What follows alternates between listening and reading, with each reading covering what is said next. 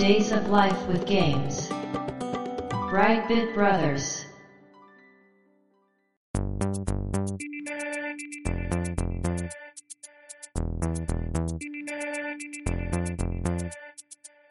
どうも、1P 川崎です。どうも、2P 長谷川です。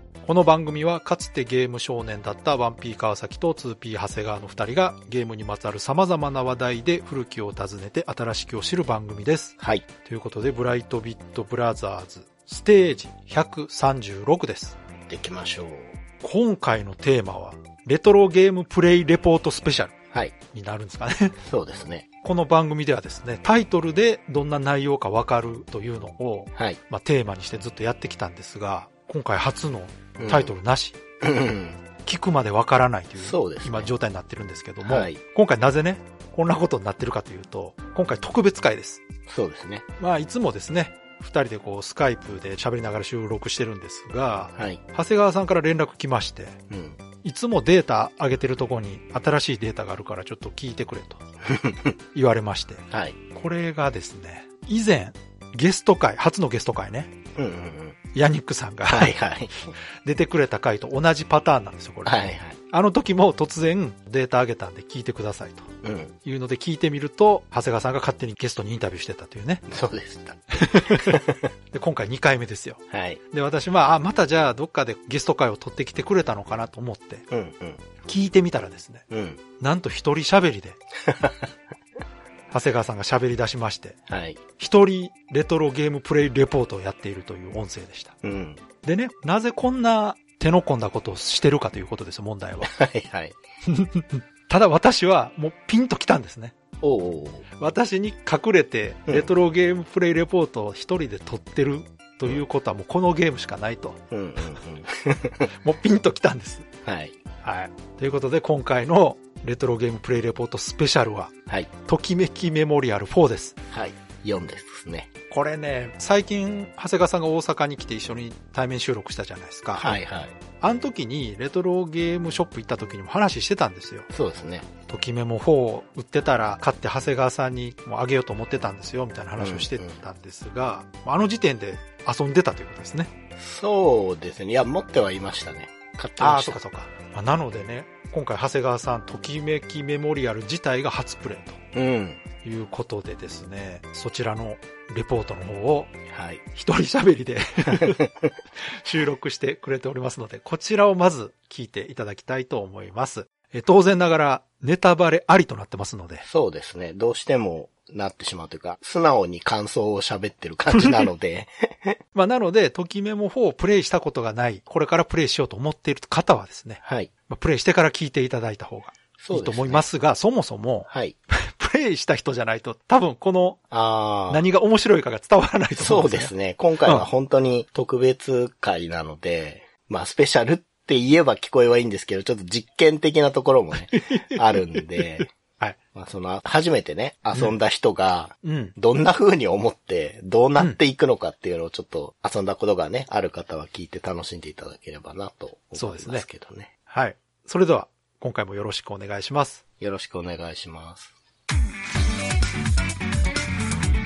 Days of Life with Games. Brightbit Brothers.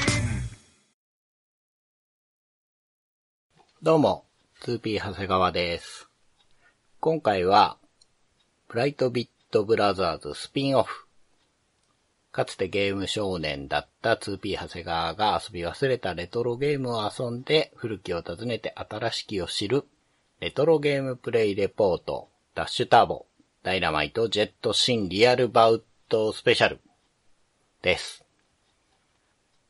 お聞きの通り、1P さんはおらず、一人で喋ってるわけですけれども、内緒でね、やりたいなと思うゲームがありまして、半年以上前に購入していたんですけれども、いつ遊ぼうかなとタイミングを伺っている中で、このゲームの発売日が12月3日だったということを知りまして、それまでに遊んでね、感想をアップできたらいいなと思って始めたわけですけれども、どうなんでしょう。この音源を聞かれているということは遊べたし、ゲームも良かったっていうことだとね、思うんですけれども、ハードは PlayStation Portable になります。まだね、ゲームも開けてないんですよね。あの、PSP の充電器がね、電池っていうのかな？膨張してしまうっていう報告が 結構あるみたいですけど、うちのは大丈夫だったんでね、久しぶりに充電しまして遊べる環境に今なっています。えー、ゲームのキャッチコピーは、その恋もまた伝説になる。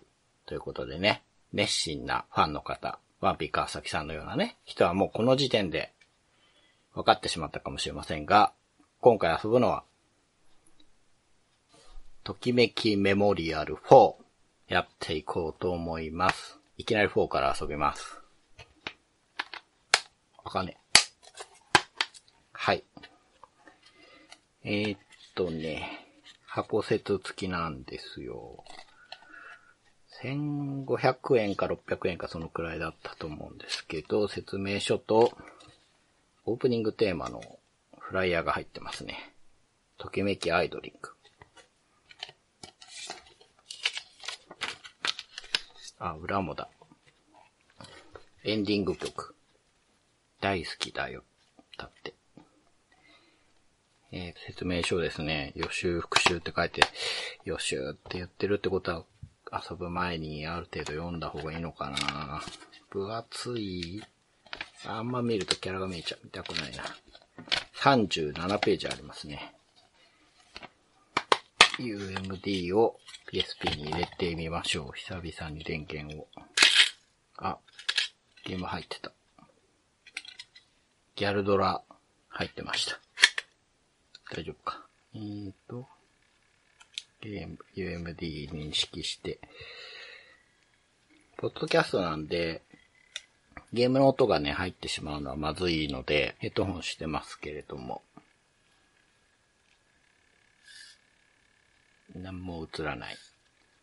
なんで？あ、映った。あはは、コナミって言ってる。これ、ヒロインの声かな？あー、オートセーブ。お、システムデータがありません。システムデータを制作しますか？はい。うん。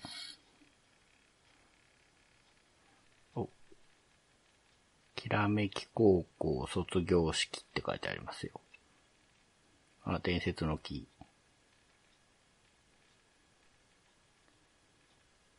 うん。例のね、伝説を説明しています、今。ヒロインか？うーん。はい。あ、これ、ときメモのテーマだ。ピアノで。伝説を信じます。これヒロインかな？ちょっとモブっぽい顔してるけど。あオープニングテーマが始まりましたけど、これ制服違うな。これ、最初のときべもの制服のこと、なんかそうじゃない子がいますけど、わ、ちゃんとオープニングあるな。これな、実況動画だとね、一緒に見れるんですけど、あ、男、二人、友達だこれ多分。えい、ポッドキャストはね、音も聞いてもらえないし、映像もちろん見せられないし、女の子、メガネの子、ポニテの子、ショート率高いな、金髪の剣道の子、白衣の子、サッカー、フットサルかなスポーツの子、銀髪のピアノの子、不良っぽい子、うん。10人くらいいた？ときめきメモリアル4、タイトル出ました。やっていこう。スタート。懐かしいな、ナウローディング。おー。もう一回スタート。あ、インターフェースいいですね。最初から。これどういう風に実況していこうかな。全部やるわけいかないし。あれ、またオープニング。また伝説の話が始まってしまった。これ、飛ばそうかな。知ってるし。読み込んでますね。ん？殴られた。あ、ヒロインに。ん？ヒロインじゃない。紺色の髪の子。これあれか。幼馴染とかか。お隣さんか。うん。今日入学式だそうです。うん、あ、なるほどね。と、叩かれて、起こされて、で、ボケっとしてたら、大丈夫かと。名前は覚えてるかということで、ネーム入れるんですね。どうしようかな。どうしようかな。ちょっとこれ かわ、さ、あれ？これ何？名前3文字3文字なの？川崎になった。ダメだな。これ不自由だな。あ、違う。漢字ある。漢字が、それあるか。PSP だもんな。うお、すげえ漢字あるから、ありがたいんだけど、こう探すの大変だな。ああ、どう、どうしようかな。ちょっとこれは時間かかるので、一旦止めよう。はい。あ、誕生日ね。誕生日は、もう自分のでいいか。12月7で、血液型も自分のでいいか。はい。うん。はいはいはい。私のことは覚えてないですよ。初対面です。大倉宮子。あ、やっぱり、お隣さん。され、幼馴染、訂正されました。まあ、うん。これ声優さん誰だろう。はい、準備。なるほど。これから入学式。えっ、と、名前、川崎はさすがにいかんかなと思って。で、えー、長谷川で、下の名前は、ザクロの味の時に使ったね。あの、ない、頼む人で、ブライトになりました。はい。そうこう言ってるうちに、うん。はい、行ってきまーす。ということで、えー、どこまでやろうかな。もうちょっと入学式くらい？やる？またオープニング始まったけどこれさっき見ました。ちょっともう飛ばしちゃおう。正門前。うん。結構古い。なるほどね。なるほど。少し前に改築したから校舎は新しい。なるほどね。木は残ってるけど。うん。クラスが A クラスになりました。この子なんだっけ？ああ。幼馴染は B クラス。残念そう。また。これ、モデリングしてんのかな？これポリゴデータか。自然に動くな。体育館行きます。うん。はい。終わった終わった。入学式が。クラス来て。ああ、窓から伝説の木が見えるのか。でかいな。うお、びっくりした。声かけられた。あ、ヒロインらしき人。うーん。なるほど。いつの間にかクラスメイトがいっぱいいる。びっくりする。星川？マキ。よろしく。よろしく。長谷川ブライトです。おー、先生来た。古賀良平。真っ赤だな、ジャージ。絶対体育だな、これ。細えな、体。聞いた声だな。はい。はい。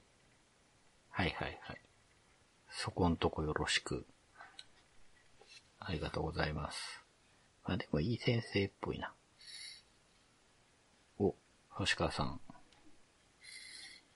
友達に呼ばれて、帰っていった。さよなら。バイバイ。そうね。入学直後に女の子から話しかけられたらそれは嬉しいよな。どこだメガネ来た。うわ、メガネ声優だな、これ。小林学。メガネ声してる。そうっすか。女の子好き。結構、こいつは3枚目だな。イケメンが来た。イケメン声出してる。七川？ただし。うーん。うん。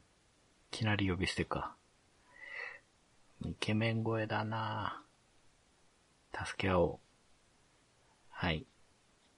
あ、運動得意だって。得意そう。モテそう。なんか、叫んでるな。メガネが。星川さん知らないよ。急に星川さんのことを聞かれましたけど。まあでも友達枠が出ましたね。帰ろう。幼馴染の名前が覚えらんねえ。声好きだな。いきなり気になる女の子いないよ。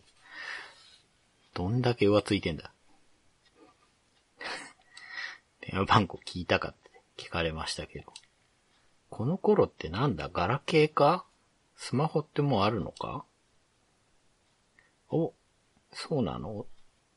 あ、そうですか。こう、幼馴染が女の子情報を教えてくれるらしいんですけど、メガネが教えてくれるのかと思ってた。じゃあなんだ、この子は付き合えないのか？幼馴染とは。まあ名前覚えてねえしな。はい。さよなら。一緒に帰らないのか？隣なのに。そうなの。あんまり好かれてないの。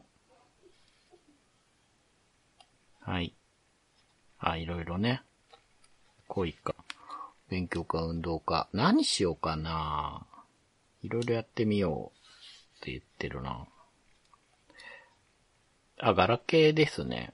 三角ボタンで開く。おー。うわ、かっこ悪い。ガラケーって、こんなだったけど、今見ると結構ガジェットって感じだな。メールが来てます。はいはいはい。ちゃんと計画立てて行動するようにとメールが。友人ページに登録。はいはいはい。気になる女の子がいたら携帯で電話して誘えと。お互い頑張ろうって何をだっていうメルマが来てる。メルマがね、あ、バイト募集ですよ。コンビニです。コンビニバイトしたことないな。大変そうだもんな。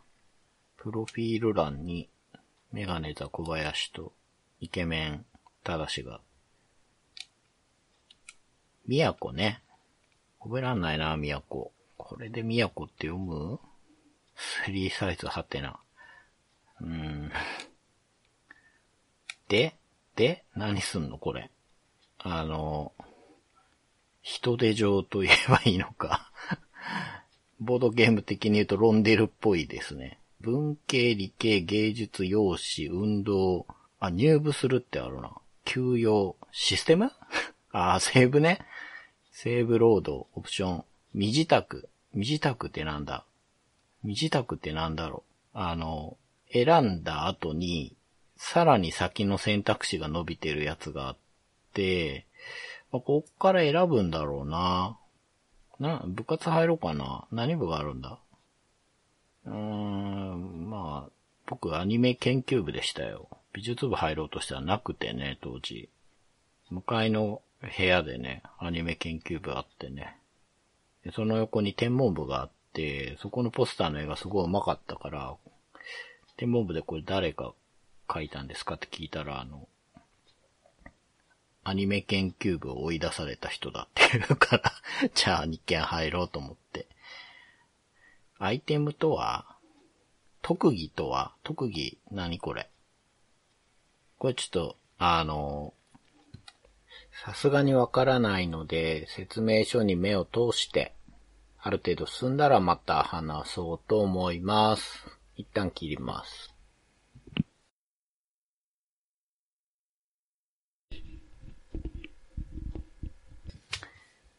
はい。入学して3ヶ月かな？経ちました。長谷川です。そうですね。とりあえず部活は放送部にしました。BB ブロスですからね。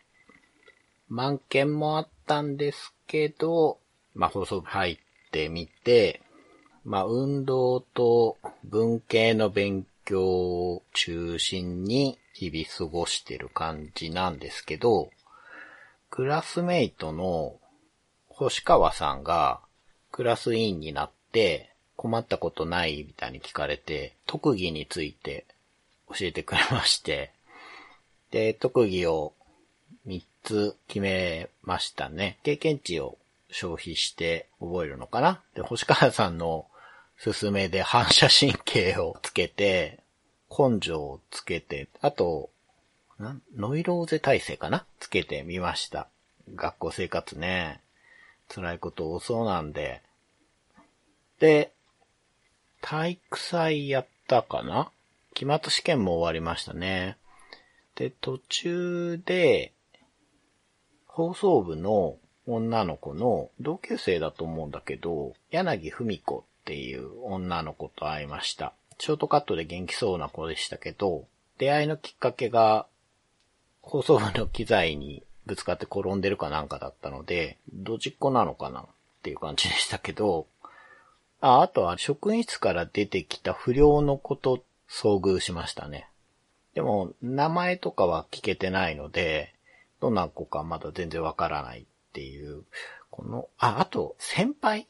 名前も覚えてないですけど、とアニメーションとともに現れて、生徒会長なのかな？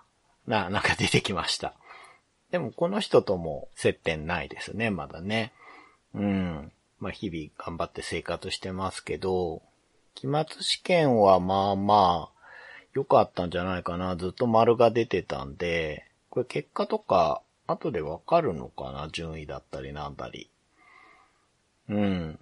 で、忘れがちなんですけど、携帯電話で幼馴染の宮子に時々電話して、どんな状態か聞いたりしてるんですけど、間違えてデートに誘うのをやりまして、鼻で笑われて、なんだか寂しいなって思ったんですけど、あと、小遣いをなぜか都が 持ってくるっていうね、母親から 預かったんだよって言って持ってくるっていうことで、都は女の子の情報と金を持ってくる。どういう関係なんだって感じです。あ、デートといえば、星川さんと2回デートしました。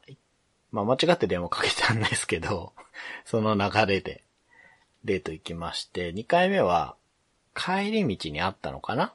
で、誘って図書館に行ったんですけど、あんまり反応良くなかったかなっていう。うん。あんまり本読まないのかな？やっぱあれですね。女の子の好きなところをちゃんとリサーチしていかなきゃいけないですね。うん。あ、そう、帰り道といえば、メガネの方と やたら会うので、3回くらい一緒に帰ってるんですけど、パラメーターがね、上がるんでね、彼と帰ると。文系かな？うん。まあいいかなと思ってるんですけど、やたら合うなと思って、逆に、イケメンの方は全く合わないですね。あの、なんですかね。もう、俺とは住む世界が違うなみたいなことなのかわかんないですけど、全然合わないですけど、うん。で、なんかやってると、たまに画面の横から SD のキャラクターがひょいって出てくるので、その時に LR をパッと押すとですね、あ、イベントにつながるみたいで、パラメータ上げのゲームだけど、こう、ほいほいほいってやってるってわけにもいかないんだなと思って、遊んでますけど、正直まだ 面白いかどうかよくわからないっていうところですね。うん。もう少しね、進んだら、また、レポートしようと思います。はい。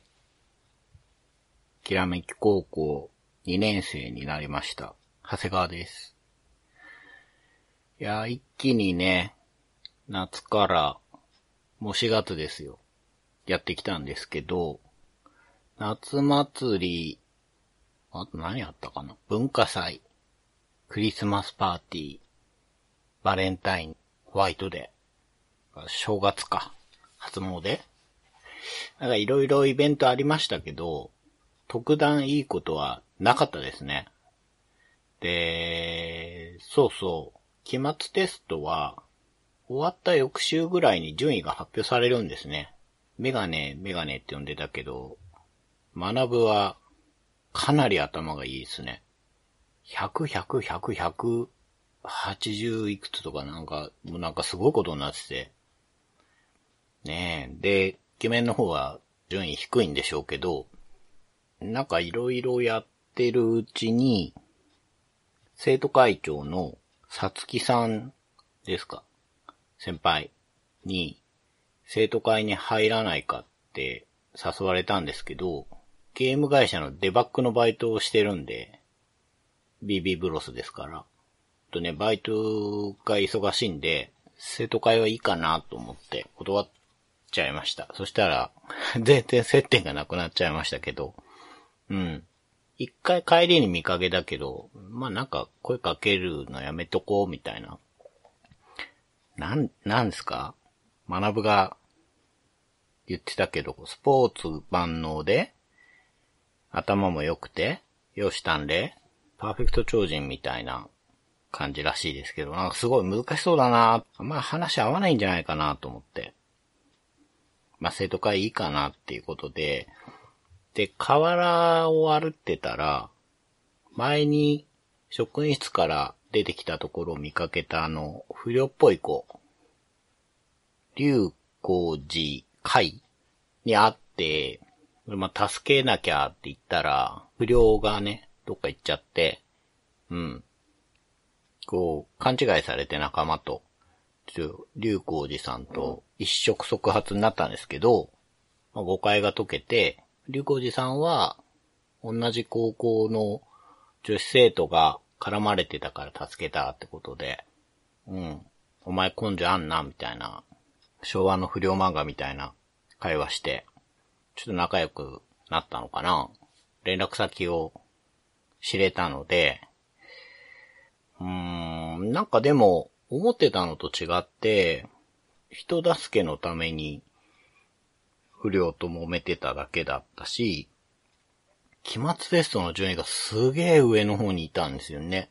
でも、マラソン大会の時はサボって途中でいなくなったりし、なんかすごい謎だなと思って、デートに誘ってるんですけど、もうなんか3回に1回ぐらいしかうんって言ってくれなくて、買い物行った時になんか、雑貨屋に実のところ、そういうのが好きなんじゃないのと思って行ったら、なんかどうもブティックの方が良かったのかな。うん。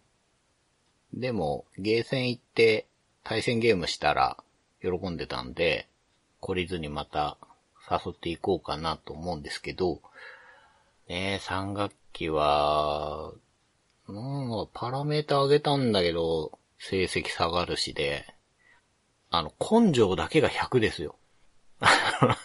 まあ、そういう、なん、なん、特技をつけたからなんだろうけど、もう根性だけはあるっていう。で、部活はちょこちょこ行ってて、そうですね。根性だけすごい放送部ってもうこれは、どうしよう。プロレスの実況とかに進むしかないのかなって感じですけれども。勉強してるんだけどな。そうそうそう。11月ぐらいかな。ほとんど病気で棒に振りまして、結構体力がすぐなくなるんだよな。なんでなんだろう。まあ、なんか、デバッグのバイトが良くないのかな。なんかわかんないですけど、体力がとにかくなくて、ちょっと気抜くとね、病気になっちゃうんで、困ったなと思って、病気になっても誰も見舞いには来ないんで、まあそんな感じでね、リアリティのある高校1年生活が終わって、これから2年生をやっていこうと思いますけど、難しいっすね。難しい。身につまされる。頑張ります。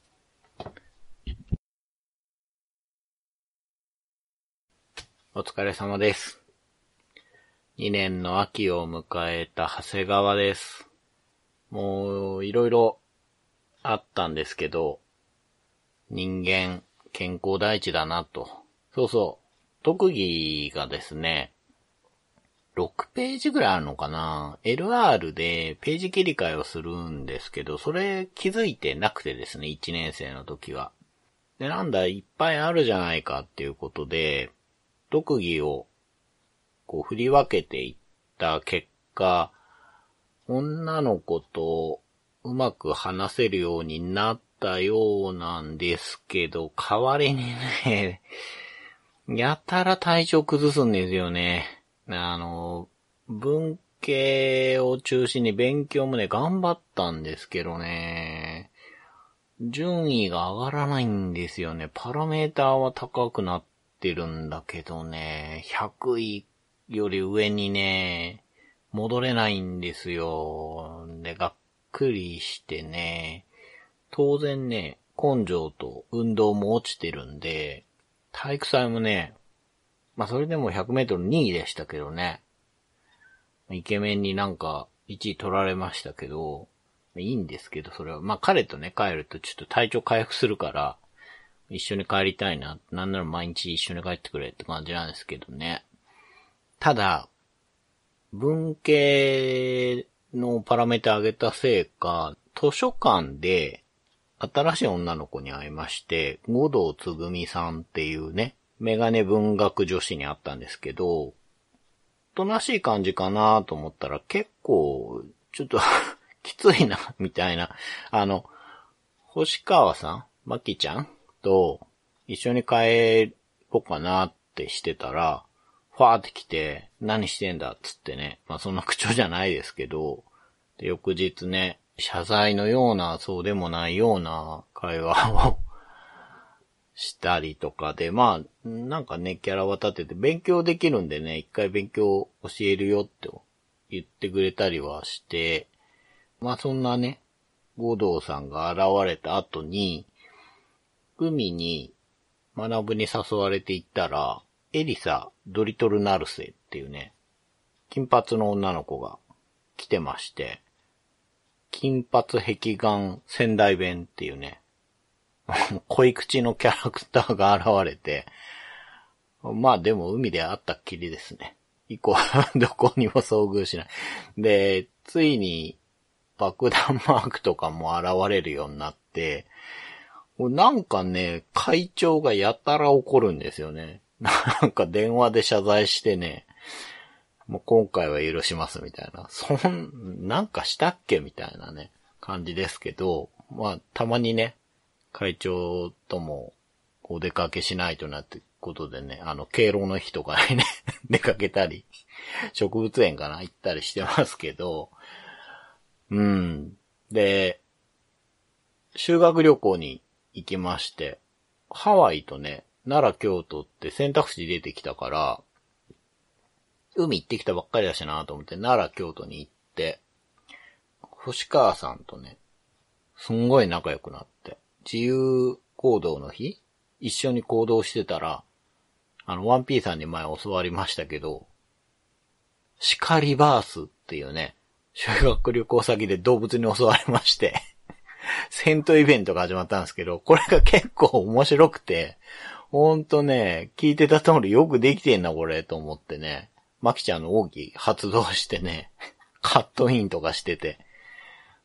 ま、無事、帰り討ちにしましたけど、うん、そんなでね、あ、だいぶ仲良くなってんなっていう中で、あの、2年生になったら、柳さん柳ちゃん とも同じクラスになってて、まあね、部活も一緒だから、会う機会もすごい多くて、だいぶ仲良く彼女ともなってるんですけど、うん。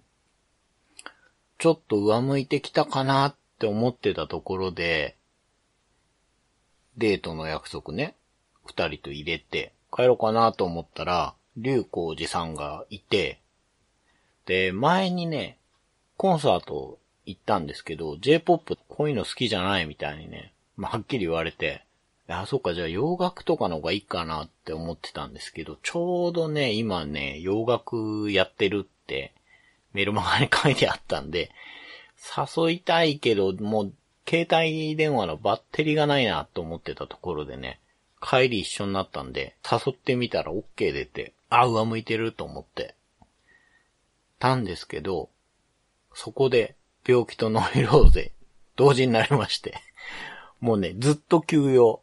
だから、デートもすっぽがしちゃって、すごい仲良くなってた、まきちゃんから、留守電がね、入っててね。まあ、それ心配の電話だったんで、まだちょっと心のダメージが少なかったんですけど、竜コーチさんはね、そうはいかないんでね、もうめちゃくちゃ怒られましたけどね。もう、なんか洋楽のライブ行きたいなと思ってたのにね、ずっと寝てましたよ、家で。ほんで、それだけで済みゃよかったんですけど、そのまま文化祭に突入したんですけど、もう毎日寝てるだけ。どう、どうですか？高校2年の文化祭を寝て過ごすって。ええ悲しいなぁ。こう、なんか、どう、どうしたらいいんですかね？あの、タフガイとかつけてるんですけどね。全然タフガイじゃないですね。もうやわやわ。うん。豆腐。来年受験だし、あの、ちょっとね、2年生の冬はね、もうちょっとなんか、うまく回っていかないかなっていう感じでやってます。まあでも、つまんないな、じゃなくて、この一喜一憂させられてる感じがね、ありますね。難しいですね。あの、人生。まあ、面白いんですけどね。難しい。はい。また、レポートします。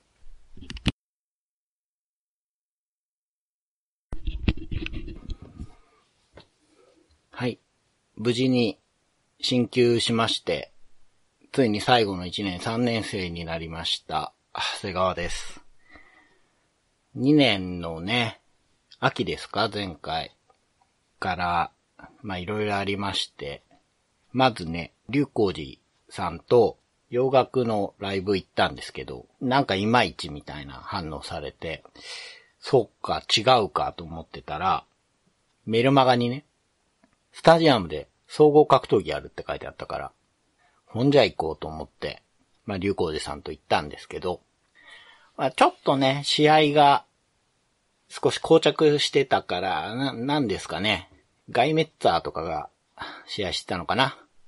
うん。まあ、寝技の選手だったのかもしれないですけど、まあ、ちょっと退屈そうにしてたんで、まあ、最後まで何があるかわからないのが格闘技だっていうね、話をして、まあ、納得してもらいましたけど、はい。まあ、それは、ね、それとして、星川さん、まきちゃんとね、よくデートしてまして、デートの後に、どこか寄り道して、手つなぎイベントもね、無事に終わったので、まあ、手つなぐのも当たり前、みたいな。もちろんバレンタインもね、チョコいただいたんで、ホワイトでお返ししまして、最近は二人で桜を見に行ったところなんですけど、ね、残念なのは 成績がね、頑張って上げてるんですけど、テストのね、直前でノイローゼにまたなりまして、うーん、ねえ、実力発揮できず、今までで一番成績悪かったですね。もうがっかり。何なんでしょうね。成績だけ上がんないで、ここだけはプレイヤーのパラメーターをそのまま引き継いじゃったのかな何なんですかね頑張ってるんですけどね。あ、そういえば 部活も退部というか あの、行くの忘れたらね、あの、もう来なくていいよって言われて。まあその分時間ができたんでね、勉強してたんですけどね。うん、苦手なね、芸術を少し上げようっていうことで、まあそれこそね、ここはね、ちょっとプレイヤーのパラメータに寄せたいなと思って、まあこれぐらいしか取り柄がないんでね、あげたんですけど、そしたらですね、今日のリズミさん、金髪でヘッドホンしてるっていうピアノ少女に遭遇しまして、まあ出会いはあんまり 何この人って感じだったんですけど、時々ね、なんか、ファーっと来るんで、話したりするんですけど、この仲良くなったらどうなるのかなっていう気にはなるんですけど、まあ、今ね、まきちゃん一筋でやってますんで、あと、理系のパラメーター上がったから出てきたのかなまあでもそれにしちゃ変な人だなっていう、郡山明、まあ、さんですね。先輩が、科学部で美容サプリを作ってる白衣の先輩が出てきまして、まあ、この人もちょっと話してると面白いんでね、シュッとしてますし、仲良くなったらどうなるのかなって思うところなんですけど、うん。そうですね。恋愛は少し上向いたかなと。ただ、うん、初詣ね、初詣もまきちゃんといたんですけど、お祈りはね、健康にしとけばよかったかなって勉強にしたんですけどね。うーん。あ、あと、幼馴染の宮子と電話するときに、もう毎度デートに誘ってたら、ちょっと反応が変わりましたね。うん。じゃあ、目がないわけじゃないんだなっていうところなんですけど、ね。面白いですね、このゲーム。面白くなりました。まあ、今回はね、初めてで、なんかうまくいってないことも多いんでしょうけど、これ何度も遊べるなっていう。うん。面白いな。面白いっす。3年生もね、頑張っていこうと思います。はい。じゃあまた、レポートします。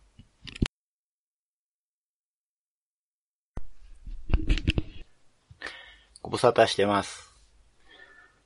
3年生のクリスマスが終わったところです。長谷川です。えー、いろいろありましたね。いろいろあるんですけど、あの、現実世界で、実家からなんか野菜がいっぱい来ちゃって、もう煮物作ったりしてたんですけども、早くこれ終わらせて、高校生活に戻りたいなと思ってね、猫にね、餌をあげたり、トイレの掃除したり、風呂洗ったりとかね、家事をね、頑張ってやってましたけど、高校生活戻りたくて。うん。まあ、その高校生活ですけど、だいぶ体が強くなりまして、心もね、3年生になってからノイローゼだったり、怪我だったりっていうことから解放されて、のびのびとね、デートしたり、バイトもね、またするようになりまして、今コンビニですね。やってます。で、どういうことなんでしょうね。あの、先輩たちって卒業したらもう会わないんだろうなと思ってたんですけど、現実ね、世界に生きるプレイヤーの長谷川の方はもっぱらそんな感じなんで、だけどね、元生徒会長、なんか爆弾作って言うとあの人なんですよね。うん。な、どう、どういうことって、なんかでも誕生日にもね、な、なんだかんだあって、プレゼント渡したりしてるんですけどね、よく機嫌を損ねますね。うん。まあ、いろんな特技をチョイスしていって、勉強の方も頑張って、適度に休養を取るようにして、計画的に動くようになってきたら、成績も上向きまして、1学期2学期と V 字回復してまして、今62ぐらいだったかな。うん、まあ、ひどい時は100位以下になって、イケメンより下になりそうだったからもう、それだけはと思ったんですけどね。あ、試験といえば、なんか原付の免許取れないんですよね。取ったらね、行動範囲広がるのかなと思って、楽しみにしてたんですけどね、取れないんですよね。うん。まあ、いろいろとやり残したなと思うこともあるんですけど、もうすぐ卒業ですから、どんな高校生活の終わりを迎えるのかは、また、レポートしたいなと思います。はい。めちゃくちゃ楽しいでますね。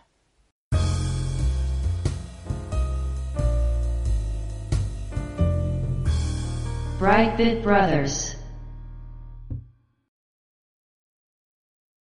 はい。ということで、聞いていただいた通りなんですけども、あの、途中で終わってますよね。そうです、そうです。はい。ちゃんと最後まで遊びました。一人喋りのレポートだと、うん。3年生の冬まで。ああ、もう、ほぼ終わりですね。そうなんですよ。うん。1年生の夏に撮ったので、うんうん。次に1年生の終わり、次が2年生の秋、うん2年生の終わりうんと来たので、まあじゃあ3年生冬までやって、で、まあその後しっかりクリアまでやってという感じなんですけれども、はい。うーん。で、僕本当に初めてだから、はい。全然知らなくて、うん。あの疑問がいくつかあるんですよ。はいはいはいで、。そこを 川崎さんに聞きたいなとは思ってたんですけれども、いいです。はい。あの、結局ね、うん。女の子一人から告白されたんですけど、はい。はい。あれって何人もうまくいってると何人からも告白されるんですか？なるほど。これはですね、途中のね、バレンタインイベントとかは、好感度高い子がチョコレートいっぱいくれると思うんですが、うんうんうん。告白自体は一人です。あ、じゃあ見えないけど、パラメーター的に一番好感度が高い子がはい最終的に告白してくれるんです、ねそうです。。告白フラグはおそらく内部で複数立ってると思うんですが、あ、そういう。その中で一番の子が来ます。ねはい。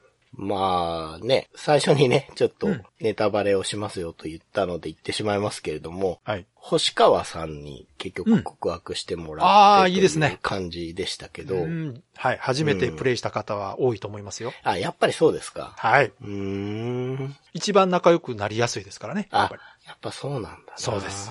はい。で、あと、いい感じだったのが、うん。柳文子さん。柳さんね。はい。うんうんうん。もう、いい感じだったんだけど、結構、うん。郡山先輩にもはいはいはい。声かけてて、これはなんでかな？根性が高かったからかな？もしかしたら。どうなんですか、この人のね、重要パラは理系なんですよ。うんうん。理系途中からすっごい上げました。あ、じゃあそれですね。うん。うん。そうなんです。急に出てきて。うんうんで、デートとか誘っても割と断られることなく、うん。うんうんうん。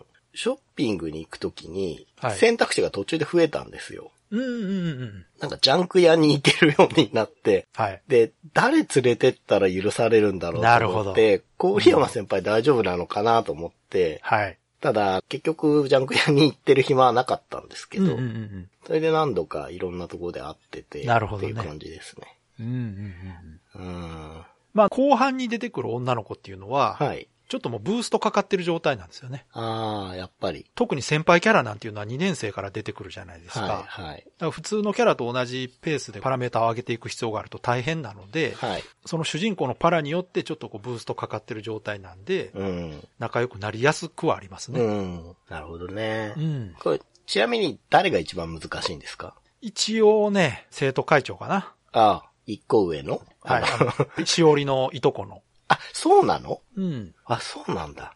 多分あの人が一番へ難しいんじゃないかな。あの、トータルパラメータ高くないとダメなはず。ーうーん。でも、全然あの、おばさんのしおりに比べたらも 楽。う、優しいもんですよ。あ、そうですか。はい。さつき先輩。そうそうそう。さつき先輩だから一緒に生徒会やったりとか、その。交流する場があればね、仲良くなっていくと思いますよ。いや、さつき先輩、全然接点ないのに、うん。すぐ怒るんですよ。それは、あれですね、憧れ度が高くなってんじゃないかな。もしかしたら。へえ。そう。で、うん。爆弾つくじゃないですか。はい。あれ、はいほっとくとどうなるんですか？あれはですね、ほっとくと、まあ、どんどん。爆弾が膨らんでいって最後ボカーンと爆発します。で、そうなるとどうなるんですか？そうなるとですね、どうも女の子の間で悪い噂が流れてるらしいうんうん。となって、うん。他の女の子の主人公に対する好感度とかが下がります。あ、全員。そうです。ああ、そういうことか。で、、本人は当然ガクッと下がります。うーん。う爆弾を爆発させた本人はもうすごく下がります。ーん。そうか。解除方法はわかります？いや、デートとか誘ったり。そうですね。はい。うん。もう何度も電話で謝りました。そうです、そうです。はい。そういうことです。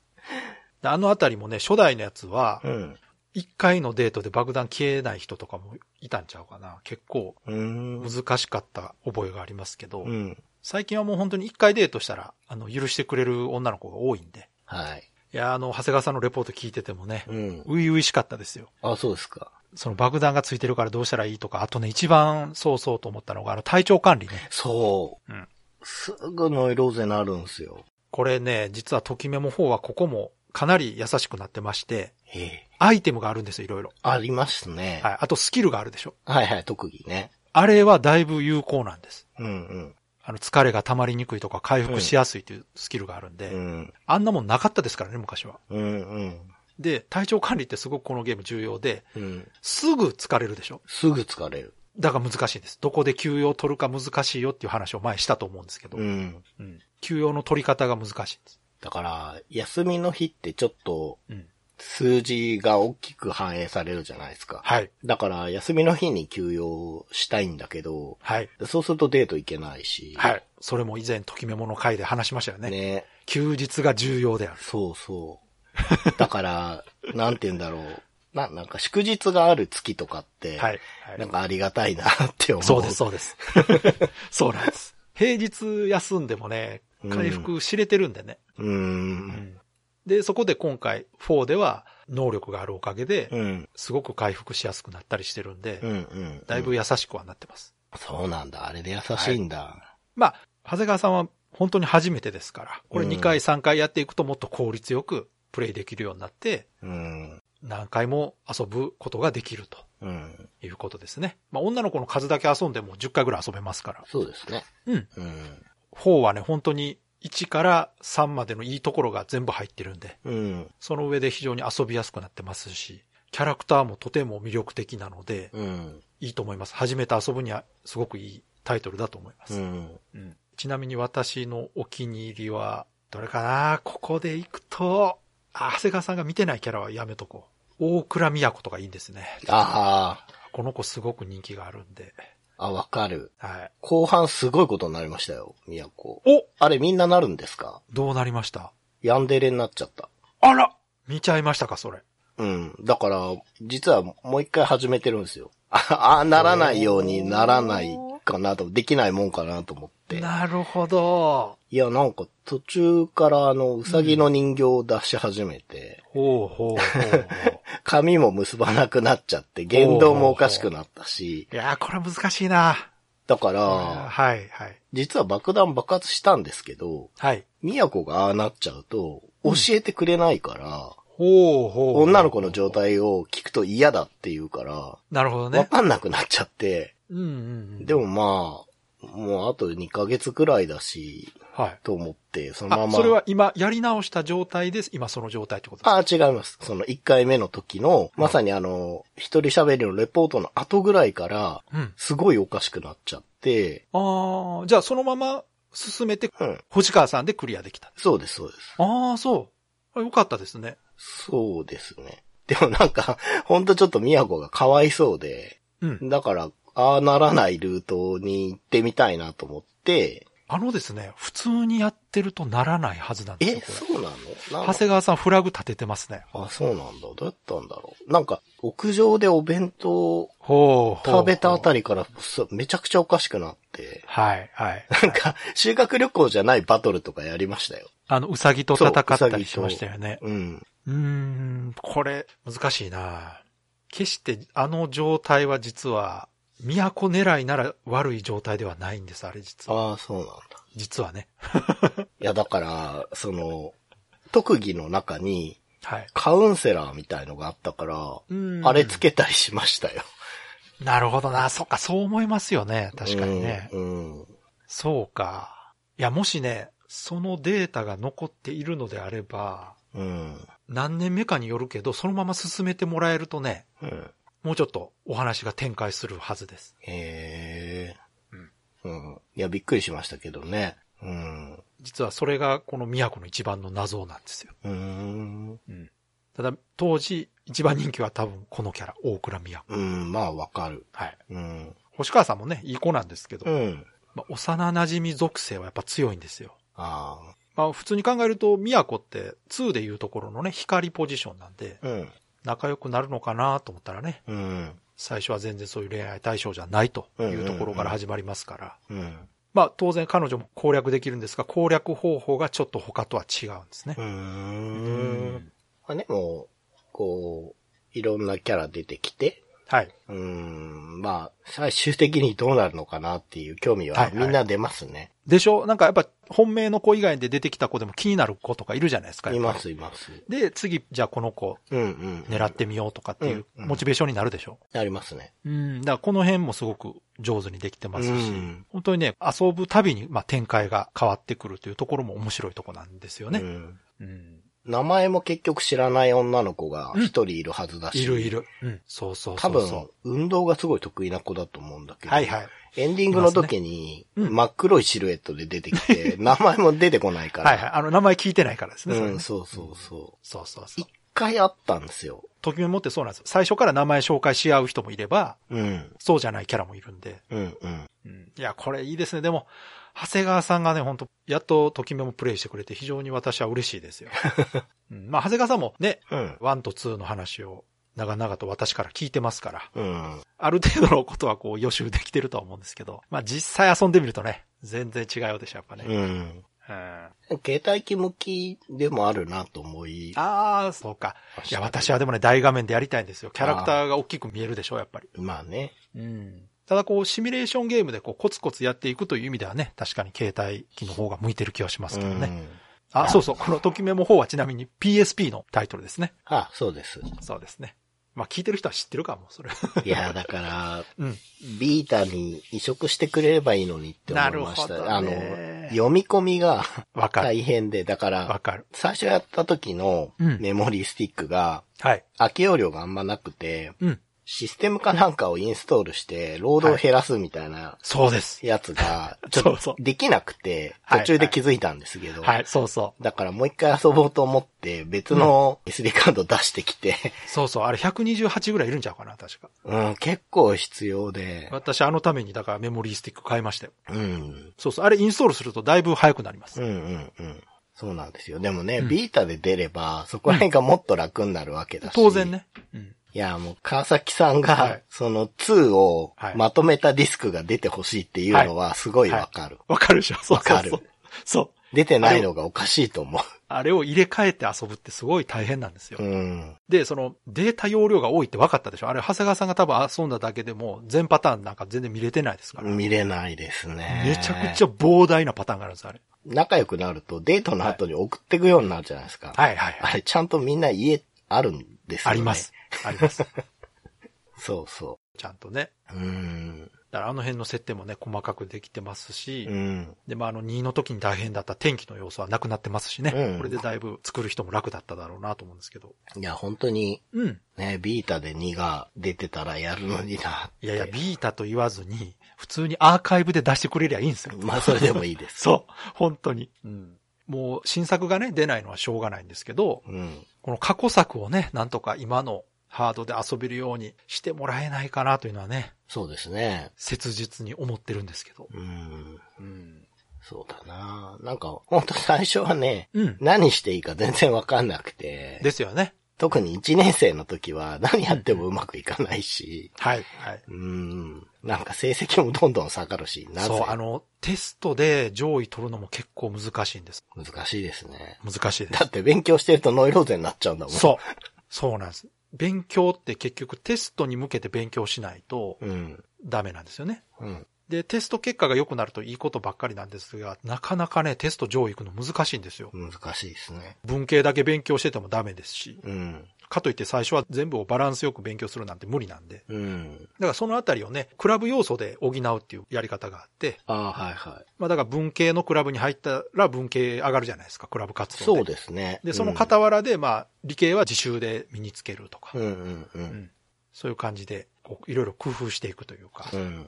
うんそういう考えどころもあってね、うん。楽しいんですよ、結う構。ん。うんいや、思ってたより全然面白かったです、でしょ？ゲームとしてすごい面白い。そうそう、そうなんですよ。可愛い女の子が出てくるっていうのも魅力なんですけど、うん学園シミュレーションゲームなわけですよ。うん。だからそこが長谷川さんもレポートで言ってましたけど、うん。なんかやっぱところどころこう、リアルに感じるシチュエーションというかね。はいはそのゲームシステムがちゃんと理にかなってることが多いでしょ？い。やっぱり。うん勉強してて体調崩したりとか、そのね、体調崩したらクラブ出れなくなったりとかね。うん。うん、クビになりましたからね。そう。あの、クラブクビになるのは大概の人ありますよ。あれ、毎月必ずこの日はクラブに出ないといけない日があって、うん。それすっぽかすともう一作目だったら一発タイプです。うーん。確か4はちょっと猶予があるのかな一回言われるんで、あれね、一作目はね、一発タイプ。うーん。厳しい。めっちゃ厳しい。で、本当にすっかり忘れててデートの約束してしまって、うん。楽しい気持ちでデートから帰ってきたらタイプだってなるっていうね、ことがあってね。あれはもうみんな通る道ですよ。うん。うん。ねいや、ぜひね、このままね、もうちょっと遊んでもらって他のキャラもそうですね。クリアしてお気に入りを見つけてください。今、とりあえずメインヒロインクリアしましたけど、絶対ね、他に長谷川さんが気に入る子がいると思いますので、うん。うん。うん。ぜひその辺を遊んでいただける。あとは、一度クリアしたキャラでも見てないイベントとかがね、ありますから。そうですね。うん原付きの免許が結局取れなくて。あああ、そう。そう、あれはね、学力ないと取れないんですよ。あ、そうなんだ。そうそうう。ーんだ。から、勉強をある程度してないと取れない。うん。ちなみに爆弾が爆発しない限り下がらないんですか？いや、そんなことないですよ。ん。それ以外で言うと、他のことを喋ってるのを見られるとか、ああ、そうなんだ。へえ。一緒にほら、放課後帰ってるところをちょっと見られてしまうとか、うんうんう。うんんあの、あとは女の子の頼みを断るとかすると下がったりしますね。うん。好感度上がってくると女の子からデートを誘いに来たりするんですよ。うーん。で、今度の日曜日行かないって言った時に、すでにね、デートの約束してたら断らないとしょうがないじゃないですか。うん。で、断ったりすると下がったりしますね。うん。うん。だから、おおよそその、こういうことしたら嫌われるだろうなということをした時に下がってます。あ、やっぱ下がるのか。下がります。いや、なんか、バッテリーがね、携帯の、はいはい あんまりないから、そうそうそそんなに宮古に電話できないし、う。はいはいはい。だから、まあ、星川さんとすごい仲良くなったんだけど、うん。下がるかどうかの確認があんまできないんなるほど。で怖いから、うんまあ、月に一回は最低でも会おうみたいなことやってた。いいですね、そうそうそう。うん。で、それが、なんか、あんまりそこまでしなくて、もしいいんだったら、うんもうちょっと他のこともデートできたなと思って。予備バッテリー買うことできますよ。ああ、そうなんですよね。予備バッテリー売ってて、あと、特技で、うん。月の半ばに充電される特技つけました。そうそう。便利なありますよね。なんか理系を上げてったら、そうそうそうそう。自分で改造してんだから。面白いんですよ。あの、特技とかアイテムっていうので、すごくその辺、うん。いろいろ工夫できるようになっててね。うん。うん。あの特技のシステムはいいですね。いいでしょあれねあの、リプレイ性があるっていうか、うん、そうそうそうそう。うん。半分ぐらいはね、ノイローゼにならないやつとか、疲れにくいやつとかで、もういや埋まっ私もちゃうんだけど。絶対つけます。あの、体調管理系はつけといた方が絶対楽なんですよう。ん。すべてやっぱそこに何かすると体力減るから、そう。うん。あれと、その、パラメーターが上がりやすくなるとか、うん成功率が上がるってやつは必須ですよ。うん、うん。いやーでもよかった。本当うん。長谷川さんがやっと遊んでもらえたので、うん、うん。次にね、ときメモ4の話をする時には、そうですね。一緒に盛り上がれると。そうですね。初のときメモ会で、うん。お互い分かった状態でね、うん。いつもあの温度差があるのが楽しいと言われてたところがね、はい。温度差がなくなるように。うん。いやー中古でね、1500円ぐらいで買って、こんだけ面白ければ、これはね、お買い得だなと思います、ね。安すぎる。。うん。いや、本当アーカイブ出してほしいな。うん。ねスイッチとかで。いや、ね。やれたらいいそうそうそう。まあ、ときメモパックとは言わないんで、全然バラで出してもらえてもいいから、うん。ほんとそ出してほしいな。Days of Life with Games. Brightbit Brothers. では、そろそろエンディングなんですけども、う。はい。今回はね、もうこの本編自体がレトロゲームプレイレポートになってますから、はい。まあ、エンディングのレトロゲームプレイレポートはなしとはい。いうことになるんですが、このエンディングのコーナーに関してですね、うん。リスナーの方からご意見をいただきましてですね、初めて聞いたときに、うん。エンディングのこのレトロゲームプレイレポートのコーナーで、自分がこれから遊ぼうと思ってたゲームのネタバレをされてしまったと。はい。で、それがすごく残念だったというご意見をいただきました。はい。でですね、まあ、こちらから謝罪させていただいたんですが、まあ、あの、私自体がですね、すごくネタバレされるの嫌な方なんで、うん。番組の中でも気をつけてはいるんですが、はい。やっぱこう、ところどころやっぱ漏れてるんですね、どうしてもね。うん本編でもね、ネタバレしそうな時に、ネタバレしますよってなるべく言うようにはしてるんですけど、はい。やっぱ言い切れてないというかね、うん。うんそういう回とかがありまして、特にこう、レトロゲームプレイレポートなんていうのは結構古いゲームも扱うんで、はい。まあちょっと言っても大丈夫だろうみたいなね、うん。部分があったりして、まあこういうことになってしまったんですが、今後はね、より一層気をつけて、ネタバレする場合はですね、言っていきたいなと思っておりますので。そうですね。なんで、レトロゲームプレイレポートはどうしても、うん。こう遊んで、その結果を話す時にストーリーの話にうん。なることが多くて、うん。なので、レトロゲームプレイレポートの始まる時にうん。ネタバレする可能性がありますっていうのを毎回ね、入れていって、あの、タイトルは毎回言ってるので、そうですね。まあその後にそれも言うようにして、これから遊ぼうっていう方は飛ばすなり、そこで停止するなりしてもらえればいいかなと。レトロゲームプレイレポートのコーナーに関してはもうね、はい定番コーナーですから毎回言うようにすればうん。間違いないですし、はい。本編の方でね、取り上げてるタイトルなんかは、もうネタバレなしで話すこともあったりしますから。はい。でも、本編でもネタバレがありの場合はですね、うん。今後ははっきりとはい。伝わるように、ネタバレしますよと言ってからうん話すようにします。はい。気をつけていきます。はい。では、長谷川さんいつもの告知お願いします。はい。ライトビットブラザーズでは番組に対するご意見ご感想、あなたのゲームの思い出やゲームにまつわるエピソードなどお便りをマッチしています。ホームページ右側のメールフォームや番組のツイッターアカウントへの DM などでお送りください。ツイートの場合は、ハッシュタグ BB ブロス。BB がアルファベットでブロスがカタカナをつけていただけると見つけやすくて助かります。よかったら番組ツイッターアカウントフォローしてください。よろしくお願いします。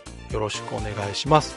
ということで、今回は、レトロゲームプレイレポートスペシャルでした。はいちなみに、こちら、うん。予定ではうん。土曜日配信になる予定です。そうですね。12月3日にね。はい。こちらですね、長谷川さんのたっての希望でですね、このときめきメモリアル4が発売された日というのが12月3日なんですね。はい。で、発売年が2009年となってます。うんうん。だから13年前かな。うん。13年前の12月3日に発売されたということで、土曜日に配信しましょうと。で、土曜配信になっております。今回はこれかなり異例のそうですね。回になっておりますので、こういうことされると、あの、嬉しいんですけど、うん。予定がいろいろ狂いますので。でもね、こういうことがあるから、まあ、長く続けていくことができるかなと思いますので、まあ、今後も長谷川さんなんかまた思いつきでやってもらってもいいですよ。はい。はい。では、今回も最後まで聞いていただいてありがとうございました。ありがとうございました。